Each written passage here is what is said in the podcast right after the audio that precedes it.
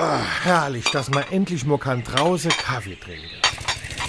Das dort darf doch wohl nicht wahr sein. Die ganze Woche hat der Schossel Zeit zum Rasenmähen. Jetzt fällt dem das in, wo mir auf der Terrasse hucke. Richtig nicht drauf. Komm, wir gehen rin und Ruhe ist. Nix, ich gehe aber rüber und schwätz mit dem. Das macht er doch extra. Hör uff, da kannst du gar nichts machen. Der kann zwischen 2 und 8 Uhr mähen, so viel wie er will.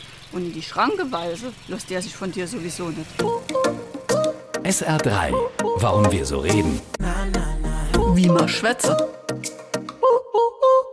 Wird jemand in die Schranken gewiesen, dann wird er zurechtgewiesen. Es wird klar gemacht, wo der Hammer hängt und eine Person wird auf das rechte Maß von Sitte, Anstand, Moral, Geschmack oder Takt hingewiesen.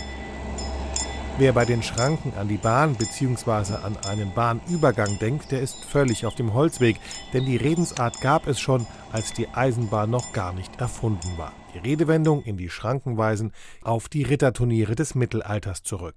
Mit Schranken bezeichnete man damals die Kampfbahn, in der ein Ritter beim Lanzenstechen zu reiten hatte. Die beiden Bahnen wurden durch eine Absperrung voneinander getrennt, um einen Zusammenstoß der Pferde zu verhindern. Wenn ein Ritter in die Schranken gewiesen wurde, so hieß das zunächst mal nur, dass er eine bestimmte Bahn zugewiesen bekam, die er aber unter keinen Umständen verlassen durfte. Sobald der Ritter seine Bahn verließ, wurde er wieder in die Schranken gewiesen. SR3.